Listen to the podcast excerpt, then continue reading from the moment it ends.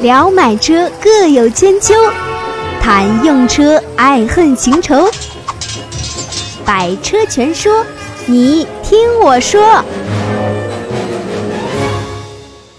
大家好，欢迎来到今天的百车全说，我是三刀。上一周三的节目呢，我们聊了奇瑞轿车，然后呢，我也看到很多的一些朋友都在留言，然后点赞啊，在此也是非常非常感谢。今天这期节目呢，我们仍然接着上回啊，我们熟接上回，继续聊奇瑞品牌。我相信应该今天这一期节目就可以把这个品牌给聊完了啊。然后在此呢，也非常感谢大家的评论和点赞啊，希望大家再接再厉啊，就保持这样的一个良好的啊优秀的传统啊，点个赞，评个论啊，评论内容可以不需要你你你太太多的文字啊，就是啊已听啊已阅。啊，辛苦了，谢谢支持都可以啊，几个字都 OK。反正大家如果能在评论里面互相交流起来嘛，那三刀也能看到，也非常的感谢。那么三刀唯一跟大家互动的地方是在于我们的微信的服务号，搜索“百车全说”论坛里面，我们可以啊给每一位听友。我尽量做到，就是每一位听友会都呃回复大家。今天这期节目呢，我们就聊奇瑞的下半段啊。上一回呢，我们是讲到奇瑞当时啊，就是包括站下来的这个市委书记、市长啊，啊不，当时应该是市长助理。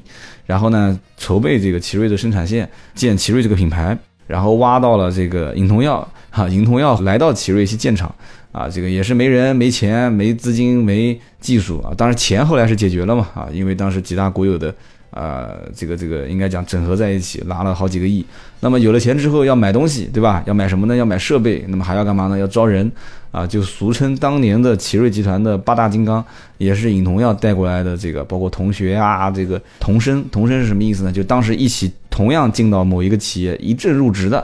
啊。大家应该都知道，就是同时进某一个公司，同时入职的这个以前叫同生啊。比方说，就是有些人同时考科举中了状元，然后或者说科举去。同时一批啊入职到某些地方，那大家就是非常非常关系好的，就是很熟啊，就叫同生。那么这样的一些人呢啊，围绕在尹同耀的周围，那么有钱有资金了，有人了，就开始造轿车。但是造轿车一直造到这个车子基本成型之后，才发现啊，这个没有汽车的轿车生产目录。当时也就是三大三小有啊，三大包括一汽、东风跟上汽。最后一直在找啊，发现只有上汽这一条线有可能愿意把这个七字头的轿车生产目录给奇瑞来用啊，求爷爷告奶奶的，最后啊，上汽给奇瑞提了四个不原则啊，不投资、不参与管理、不承担风险、不分红啊，讲白了就是说，老子就是看不好你啊，你你奇瑞这个品牌估计也干不了多久，所以以至于当时干到啊，奇瑞去找七字头的轿车生产目录是。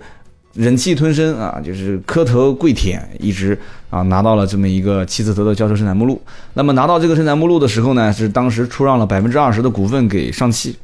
啊，那就是当时俗称叫做这上汽抢银行啊，上汽抢银行。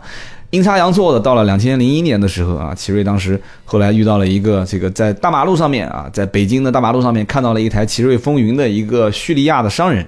然后一路追到上海找。尹同耀说要去拿这个叙利亚的代理代理权，然后以至于当时这个尹同耀也是莫名其妙的说，那就他说要两百台啊，尹同耀说给你十辆，你拿去去卖卖看吧。当时还给了一个非常高的价格啊，结果这个叙利亚的商人在啊叙利亚卖这个车一战成名啊，直到今天为止，叙利亚也是在国外奇瑞轿车卖的最好的啊，经营的最好的一个啊，应该怎么讲呢？就是品牌分销商。啊，到目前为止，这个人还在代理奇瑞的品牌，在叙利亚，啊，或者换句话讲，就是我觉得这哥们儿应该也是赚了不少钱啊。那么以此也让奇瑞看到了，就是在国外出口啊，包括在国外建厂这样的一些尝到一些甜头啊，以至于当时就在同年，应该是第二年吧，就在伊朗就开始建工厂啊，就是合并了当时应该叫 SKT 是吧？这样的一家公司，所以说。奇瑞当时零一年、一零二年、零三年就相当于是咸鱼翻身了啊！就当然了，这么多年的努力，从九五年、九六年的时候，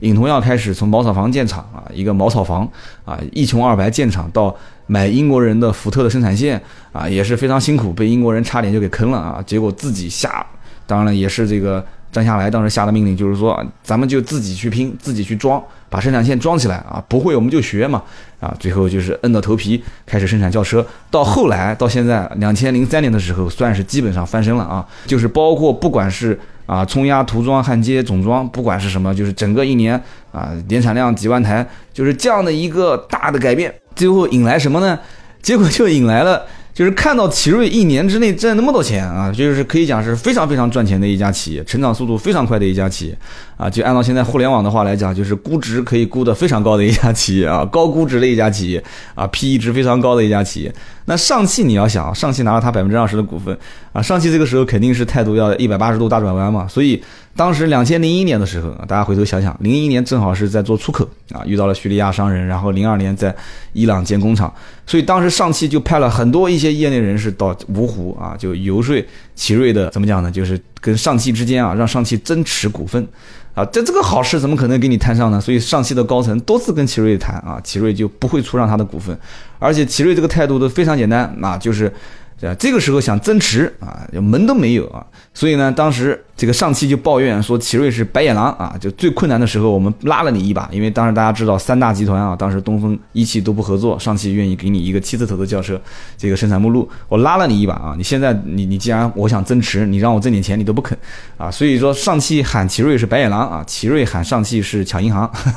但这个没办法，哎，当时你也跟我提了四不原则是吧？不这个不那个不这个不那个啊，你连你的经销商的这些。网点你都不给我共用啊，你就一点都不让我去占你的便宜，就是让我自生自灭啊。那么老子现在干好了，我也不可能给你挣钱啊。所以当时各方面的原因，所以上汽一直到两千零三年的六月六号就宣布正式推出奇瑞，那奇瑞就开始啊，就正式的不用再挂上汽的标了。所以大家在两千零一年、零三年。这个期间买到的奇瑞轿车，您仔细看啊，后面还有上汽奇瑞这上汽这两个字啊。零三年之后就不会再有了啊。所以说到了零三年之后，那么奇瑞干什么事情呢？所以我当时一直在怀疑啊，就是奇瑞有一些这个车辆的生产型号，他知道这个车估计能卖钱啊，能能能大卖热卖，他就忍着。零一年到零三年啊，咱就不把这个车推向市场。所以说零三年前后，当时零三年三月份是奇瑞第十万辆车子下线。啊，此后十万辆是一个应该讲是一家汽车生产企业的一个台阶啊，跨了这个台阶之后，奇瑞推了一个叫风云二。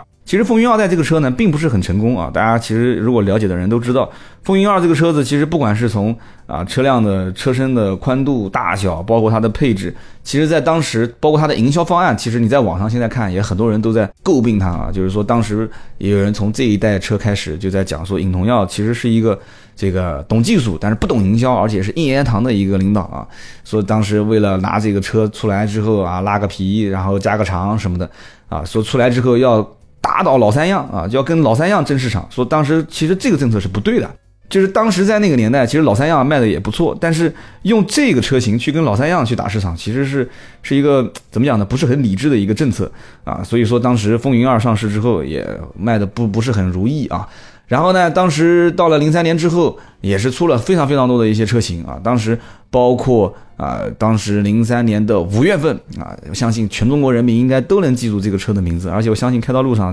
老远老远老远，估计第一就很多人一看就能看得到，就是啊，这是什么什么车啊？零三年的五月三十一号啊，奇瑞的经典车型 QQ 上市了啊。这个名字起的也非常经典啊，QQ。而且当时大家仔细想一下，其实零三年前后啊，我我印象中我玩。这个腾讯的 QQ 也就是在大概在九九年、两千年前后啊，那个时候当时 QQ 号入如果注册的话，应该已经是七位数到八位数了啊。所以说当时的这个 QQ 上市啊，也是讨巧，这个名字真的，哦，我不晓得是谁取的这个名字啊。这 这两个车头的那个圆灯大家都知道啊，其实也真的很可爱。而且这个前面的中网，这个车子也是我唯一见过的，好像这能算是中网吗？啊，就是一个像像一个笑脸一样的一个嘴唇的那种感觉啊。这个 QQ 上市四万九千多啊，不到五万块钱，四万九千八，一点一升的排量。但是这个车一上市，包括我当年，虽然我我入行也不在零三年啊，就是很多年，就是零三年之后的几年我才入行。但是当时我对这个车印象非常深，而且我我当时第一印象就是说，哎，这个车这个车好像就感觉似曾相识啊，因为当时我也也也比较喜欢车，但是不是太了解车。零三年前后，所以说当时很快啊，就是当时应该是零四零五年的时候，这个车子就被。这个告上了法庭啊？为什么要告他呢？因为零五年的时候，这个车子跟啊，就现在叫通用啊，其实就是国外的大宇啊，大宇的一款车型叫 Matiz，就是我不晓得发音对不对啊，M A T I Z 啊，Matiz 啊，Matiz 啊，我也搞不懂这个应该怎么发音啊。然后呢，就是当时的这款车，其实讲这个大家应该估计不知道，但是如果大家知道有一个叫通用五菱啊，就是通用雪佛兰的这个品牌的话，有一款叫 Spark。啊，我相信很多人就知道了哦，Spark 也是非常非常啊经典的一个小车，一点一升排量，两个车长得非常非常像啊，非常非常非常像。然后呢，这两个车子几乎就换个标，包括不管是车头啊，就是包括为什么要告它呢？是因为这个车不仅仅是从外形上啊非常相似，包括它的机械结构，包括内饰都非常非常相似，就是已经到了不告不行的程度了啊。但是呢，啊，你虽然是告他，但是，人家也有办法，就是你告我，我们就庭外和解呗，大家就谈呗。你要知道，到了零五年的时候，QQ 的销量几乎是一个月干到一万辆以上。啊，是奇瑞的当家花旦啊，是当家车型。就这个销量，你可能没有任何的一些印象。我就这么跟你讲吧，就大家耳熟能详的，卖的非常非常好的，像这个大众的一些车，啊，包括奥迪、宝马，当时也是卖的很畅销的这些车型，一个月能干到说五千、六千、七千，已经不得了了啊！就到目前为止，你说一台啊，就是合资品牌的畅销车型能卖到一万辆以上，也是不得了了啊！我相信我在我节目之前也应该经常提到过这个销量的事情。啊，这个哈弗的 H 六是一个奇葩啊，这个车能干到三万多的销量，啊，这真的是非常奇葩，而且不仅仅一个月啊，它连续好几个月，三个月的时间都是干到三万辆，所以说两千零零五年的时候干到一万辆，一万辆的销量，但是呢，啊，同时被这个通用汽车集团以侵权告上法庭，啊，这个奇瑞 QQ 和。这个他们旗下的大宇的这款车，包括雪佛兰 Spark，其实就是在国内卖的雪佛兰 Spark。因为大宇的这款车型啊，没有进口到国内啊。你要讲到大宇这款车的话，那又能提了。零三年的这个东方东方之子啊，就是当时定位略高于现在的这个。就当时的这个这个这个风云啊，后来也是出了一个低端一点的奇云啊，就是当时的这个东方之子，其实有大家也后来在讲，其实就是这个 M 三啊，就是啊 M 七 M 七的这个前身嘛。这个东方之子其实就是仿，也是韩国大宇的啊，这个还好，它有中文名啊，叫美男爵，爵士的爵啊，美男爵这个名字呢，可能很多人不熟悉，但是只要一讲啊，通用的景程啊，大家就哦，景程我知道。仔细看东方之子的话，其实它的车屁股啊，就非常非常像景程啊，就像被这个一个一个蛋糕被斜着切了一块一样啊。所以说这个讲到零三年的东方之子啊，仿大宇的这个美男爵啊，或者说是通用的这个景程啊，其实大家都知道，其实这个车子去拿通用景程的一些零部件去更换，直接就可以保养跟更换哈，就就这么直接。啊，然后后来呢，这个车子卖的也不是很好。东方之子后来又出了一个 Cross 的版本，啊，就号称当时是想干倒这个本田奥德赛 MPV。但你要知道，本田奥德赛其实在国内卖的一般，但在很多国家都是一个非常非常非常畅销的车型啊。所以说这个政策就像前面我讲的，就拿来打这个老三样啊，捷达、桑塔纳跟富康一样的，这个政策也不对。啊，至少在我来看的话，这个营销政策就是有点往枪口上撞的感觉。所以后来零九年出的这个 V 零、V 零的 V 五啊，其实很多人讲说底盘啊、发动机，其实就是啊，当年零三年的东方之子的底盘跟发动机啊，就是包括后来也出了一个奇瑞，也算是。啊，就比较臭名远扬的一个事件啊，这个这个大家在网上应该也能找到，就是整个当时的这个门边啊，侧门的裙边，包括大规模的这个门边生锈，它这个生锈呢，还还不是就是说简单能看到，可能你能看到一点边，但是你把它拆开来之后，你会发现里面整个那一条，网上有很多照片，大家可以找一找，就全部都在生锈。所以说这个生锈呢，我当时还看过一些。比较久远的文章都在分析说，国产车为什么那么容易生锈啊？为什么合资品牌的车买回去用的时间长，它就不生锈呢？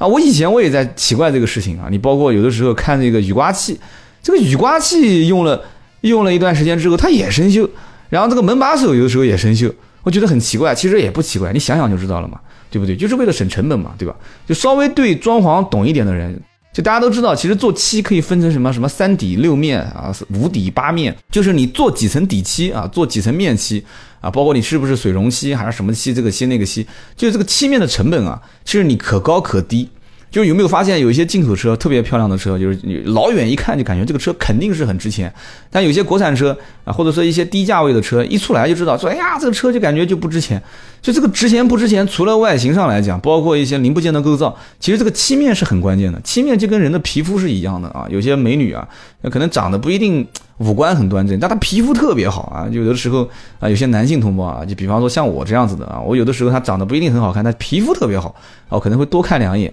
啊，哎呀，这个怎么谈到这上面去了？有点偏题了啊，我们往回讲啊。所以说讲到这个，讲到哪了？就讲到美女，我都有点忘了啊。想和三刀互动，你也可以搜索微博、微信“百车全说”。讲到哪一年啊？好，我们就继续往下讲吧啊。就是不管是哪一年了，我们就往后讲。就是后来呢，就是到了这个零六年，刚刚应该差不多讲到零五年了啊。到了零六年啊，到了零六年之后呢，啊，就包括不管零五零六年吧，反正就是 QQ 这个车型后来也衍生出来几款车啊，包括 QQ 三当时也比较成功，但是 QQ 三后来出了一个就有点类似于三厢的这个 QQ，就哇就奇丑无比啊，那个就感觉脸被人打扁了，然后屁股被别人踢了一脚，肿起来那种感觉。我觉得那个车奇丑无比，我相信买这个车的人估计可能也是因为经销商大促销啊、大甩卖啊、库存车啊之类的，就是在二手车市场也是这个车就是不到万不得已不会有人会选择这个车的。就是你要如果是个两厢 QQ 那还行啊，就当时那个 QQ 应该是 QQ 六第六代啊，不是第六代，就是明名字叫 QQ 六，然后后来又出现了一个 QQ 蜜。啊，就 QQ 蜜，大家应该也见过，就是头跟屁股分不清的那种。哎，其实刚开始上市的时候，我觉得，哎，这个车挺有意思的啊。就是我要是自己去开车门，我估计可能拉前车门的时候就拉成后车门了啊。就头跟屁股长得一模一样，就感觉就是车子正道开反道开都可以的那种感觉。当时还觉得挺有特色，但那个车也是因为卖的特别特别不好啊，就市场表现非常差，包括那个 QQ 六也是，就很快就已经被市场淘汰掉了，可能生产个一两年就停产了。然后在南京的一个叫大厂的这个地方啊，南京的桥北，就是当时因为黑车盛行啊，所以大量的路面上跑的全是 QQ 啊，就是其实讲到 QQ 以后，我们可以聊一个宝骏啊，宝骏有一款车，它长得也是特别像 QQ，回头我们再聊啊，这种小型车、微型车可以专门拿一期来讲。所以说到了两千零六年的时候啊，两千零六年干嘛呢？之前听上一期节目你应该知道，当时这个就是詹下来市长啊，就是市长助理啊，当时到一汽轿车曾经啊引荐过一汽的一个。老大啊，一汽轿车的一个老大，当时在就是不是不是在芜湖，我也没调查啊，就是做了一个叫扬子汽车，就底盘什么生产有限公司。啊，零六年的时候啊，奇瑞开始有钱了嘛啊，然后这家公司也不知道做的是好还是不好，当时就收购了扬子汽车啊，收购扬子汽车，收购完了之后呢，就是次年开始啊，就开始开拓这个品牌叫开瑞啊，因为这个汽车本身底盘它有一些基础，这个开瑞是做什么的呢？叫厢式轿车啊，不过也不能这么讲，叫轿厢车，轿车厢车，就前面车头像轿车，后面有点像厢式货车的这种感觉，就有点像当当年哪个呢？就大家听我之前南汽的那一期的有一款车型啊，就特别像这个车，当然。做了这个车，这个车实际有点像像什么呢？它叫开迪啊啊，不叫开迪，叫开瑞啊。其实就是你看名字都跟一汽大众开迪特别像。你再仔细想想啊，它扬子轿车，扬子轿车，扬子底盘，之前是张夏来啊，市长助理找的是一汽大众的这个老大过来啊，就是组团跟奇瑞轿车当时合资做的扬子的底盘厂啊。你想一汽啊，一汽，然后一汽轿车有一个叫开迪。然后这一款叫做开瑞，所以当时就衍生除奇瑞品牌之外，又多了一个叫开瑞这样一个品牌。但这个品牌其实，我相信在一些可能二三线甚至三四线市场，到现在应该也能看到这个车，就开创了当时奇瑞要多品牌发展的道路啊！就还别急，这才两个啊，马上后面还有。然后零七年的时候出了一款 A 三，其实 A 三这个车当时我已经觉得就是还是比较惊艳的，就奇瑞 A 三这个车。讲到奇瑞 A 三这个车呢，其实有个小故事啊，大家可以听一听。就是在网上，我也是随便到处瞎逛啊，论坛啊什么的，就是看。我曾经看到一个帖子啊，是一个应该讲是比较真实的啊，一个奇瑞车主当时真实的购车经历。就是奇瑞 QQ 这个轿车呢，你不得不否认啊，它真的是拉低了一辆轿车能进入老百姓家庭的这个区间，就让很多人觉得说车子这个东西啊是就不是那么高不可攀了。就是我稍微够一够也可以摸到这个车啊。其实包括在上一期节目我们聊就是自主品牌，包括之前我在聊。啊，包括这个奥拓这种车型，我觉得就是这些车子能让中国人就发现，哎，我兜里钱不多。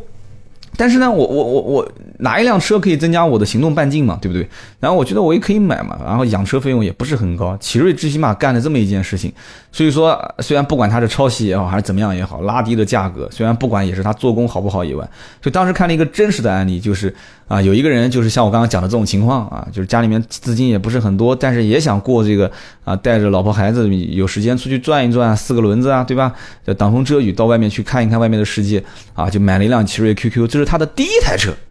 那么全家对这台奇瑞 QQ 都有感情啊，不管这个车当时是修也好，玻璃升升降器上不去也好啊，喇叭不响也好啊，就是就这个能响的都不响，不能响的都响的，这一个状态。就不管怎么样，当时换车的时候，这个车主毅然决然的，仍然还是选择自主品牌啊，仍然还是选择第一家看奇瑞。啊，到了奇瑞正好当时是两千零七年上下啊，你想想看，奇瑞当时 QQ 的时候差不多啊，对吧？奇瑞当时 QQ 上市啊，到零七年差不多三四年时间换换一辆车，换一辆车，到了奇瑞的 4S 店看到 A3 这个车，也有一点点犹豫，因为你想当时能花这个钱，加一点钱换个合资品牌，问题也不是很大啊，有点犹豫啊。就在这个时候啊，这有点恶心了，但也没关系，都是小宝宝的事情啊。他们家当时买奇瑞的时候，可能还没谈对象呢啊，当时结果准备换车，奇瑞哎不叫换奇瑞，准备换车的时候。啊，他老婆已经有了小孩了啊！当然，小孩啊，在这个这个 4S 店的展厅里面，实在忍不住了啊，拉了一坨屎，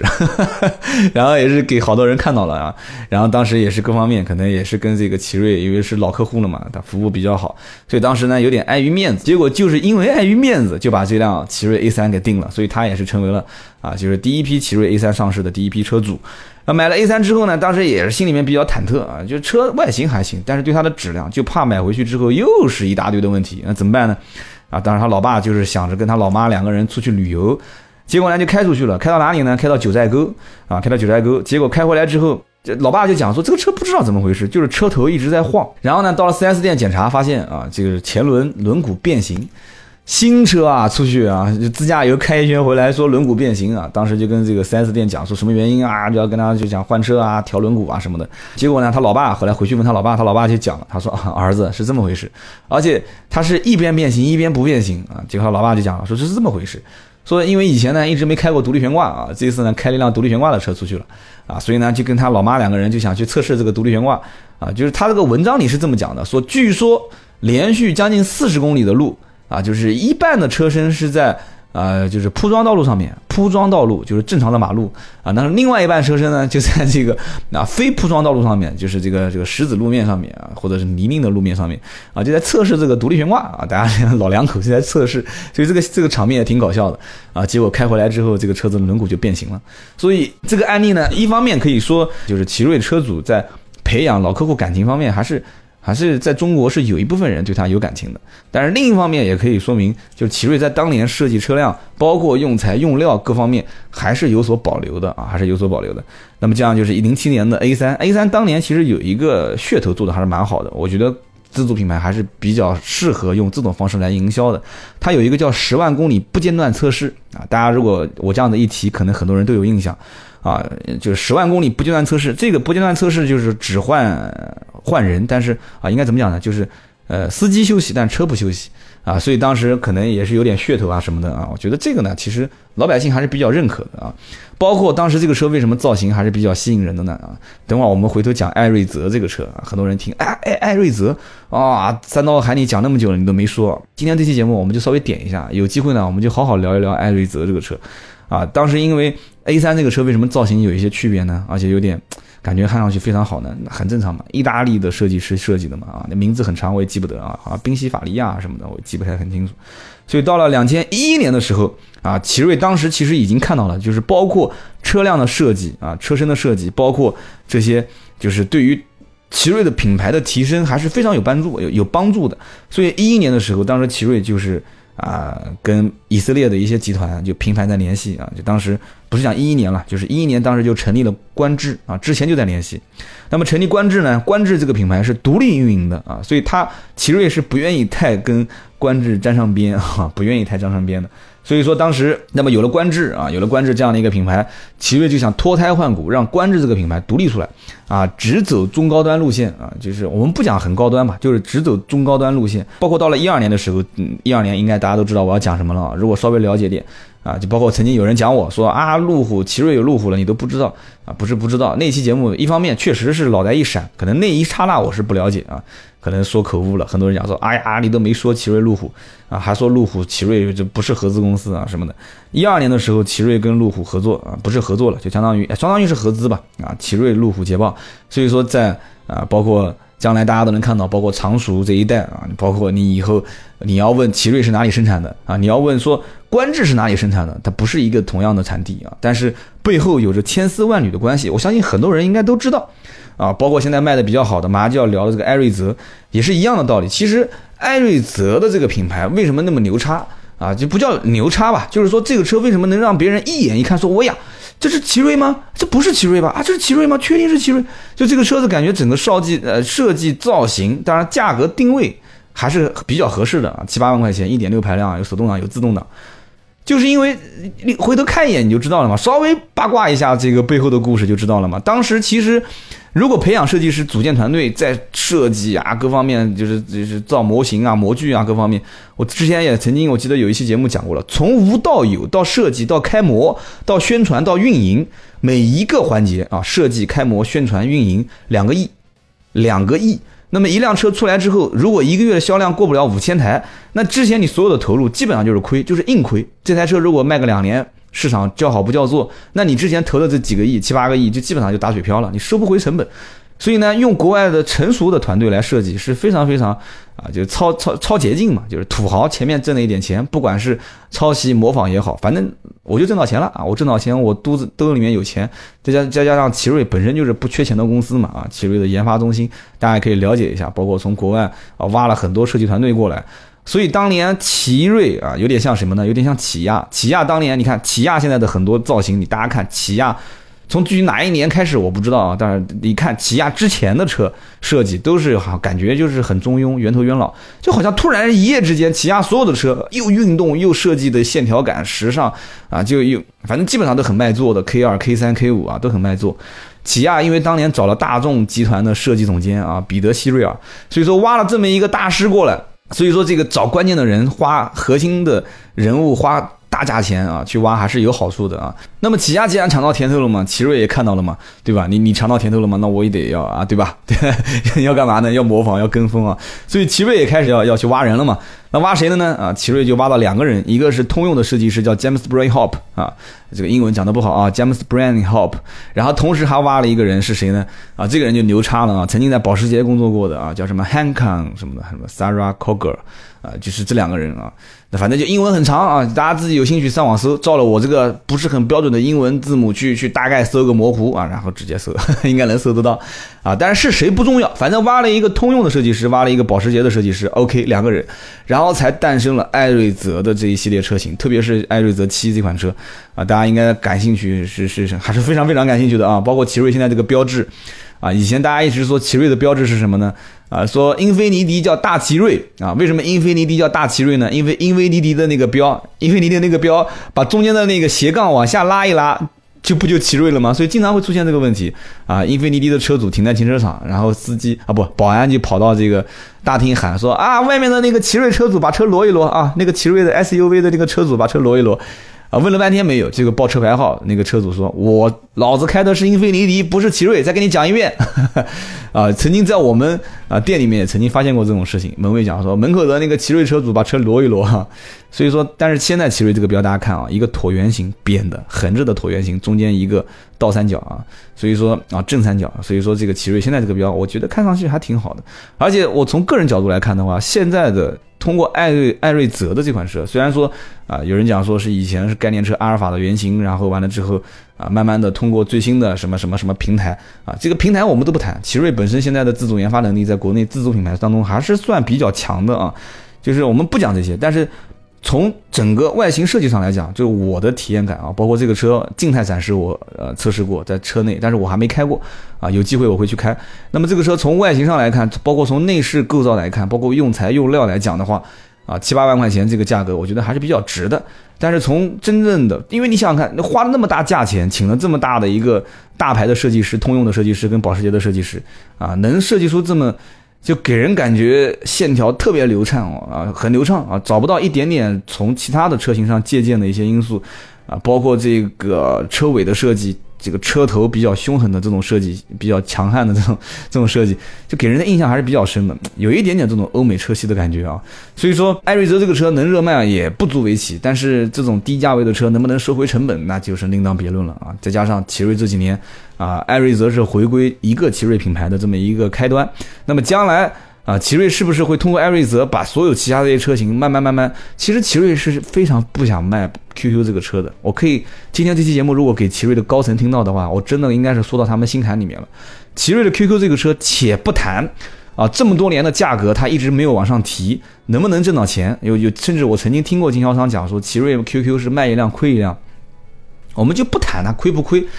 有只要有 QQ 一天在啊，奇瑞的品牌想打造，就是你奇瑞这个品牌想打造高端都是非常非常困难的啊，包括早年的这个，包括奇云啊、风云啊、东方之子啊这些，啊，就就这些都是还算还算一般吧，反正几万块钱的车，啊，后来我今天好像有有有一个车一直没聊啊，就这个瑞虎这个车，啊，瑞虎只能说当时生不逢时嘛，啊，两千零四年的时候也是正好是 Rav4，包括这个本田 CRV 上市，也是特别热卖啊，这样紧跟到一年之后，这个瑞虎应该最早是零五零六年上市之后，啊，就想我想分一杯羹嘛，啊，但是其实瑞虎当时也是因为。SUV 热卖也是让很多的车主啊，因为有有一点小钱，但是又想开开 C SUV，但是又买不起合资品牌怎么办？就买一台瑞虎，所以教育了一部分客户啊，SUV 车型啊，入门款你就选择我瑞虎啊。所以刚刚那个 A3 就是小宝宝在展厅拉了粑粑，然后爸爸妈妈实在是不好意思，QQ 换 A3。这个车主当时留言的时候，最后一句话是这么写的啊，我印象非常深。他说 A3 开几年之后，我下一辆车就想换瑞虎。瑞虎五，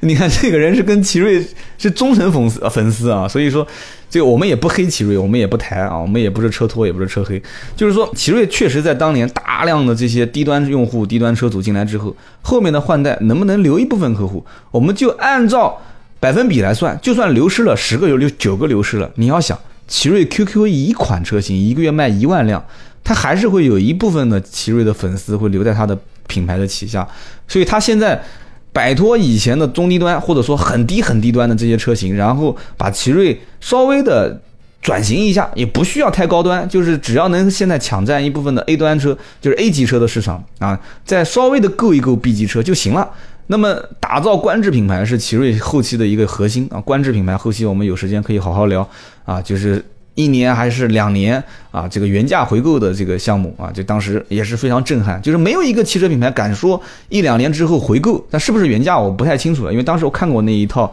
营销的方案，还是相当相当给力的啊。那个营销方案就是可以说，这个观致如果按照真的是这么操作，没有附加条款的话，那就是说观致这个车的保值率几乎是等同于很多的德系的热销车。为什么呢？因为你开一年开两年。他跟你签协议，就你买新车的时候，他就跟你签协议，他就可以以这个价格回购，之前就给你签好，啊，就非常嚣张的一个协议。所以说，国内的自主品牌，中国人是非常非常聪明的，想要去运营啊，运营一个品牌，想要把它打造好，我十分看好将来中国有一些品牌能在国际上啊站稳脚跟，能成为神车，啊，在可能我们以后出国，在国外很多国家能看到城市里面，甚至出租车用的都是我们自主品牌，但是前提是什么呢？就是现在还需要时间，而且方向千万不能走错，千万千万千万不能浮躁，就像手表一样的，男人都爱表啊，叫穷玩金，富玩表，玩手机的是傻。最后一个是个脏话，我就不讲了。手表是最讲究工匠精神的，其实手机回到我上一期节目讲的啊，不是手机就是汽车，也是讲究工匠精神。所以说这个工匠精神就一定要。你你可以去找一些车去挣钱啊，去去刷销量、刷流水啊，什么都没问题。但是你一定要找一辆车，或者说你潜心去研发一辆车。你可以一年不去投放市场，两年不投，三年不投，五年不投。但是，一旦投放市场，大家都会惊艳。因为现在你看，国外有花钱拼设计师啊，国内有研发啊。我的，你像包括吉利，现在李书福也在研发一些这个什么什么英文也是很长的这个什么这个那个的防爆系统放下去。就是你现在有研发团队，中国人现在的技术科技含量都能做得非常非常高端，跟国外国际接轨啊。互联网创业这么热，那么汽车的一些零部件构造，慢慢慢慢慢，中国人也发现，包括现在很多高校汽车的相关的这些，包括国外留学一段时间回来。啊，回馈于国内的一些汽车的这个相关的汽车生产厂，也能开得起这个工资，也能养得起这些高科技的人才。将来很有可能，也可能可能是两年、三年，可能不会那么短，五年、十年会出现一个品牌。啊，也这个品牌也可能是奇瑞啊，或者说是啊吉利啊，或者是比亚迪啊。但是你说后面再重新出现品牌，我觉得可能性不是很大。啊，他们会可能去扶持一个品牌出来，或者在现有品牌这个基础上面裂变出一些啊。就像这个以前李东生写过一篇文章啊，一个系列文章叫什么呢？叫“鹰的重生”啊，“鹰的重生”。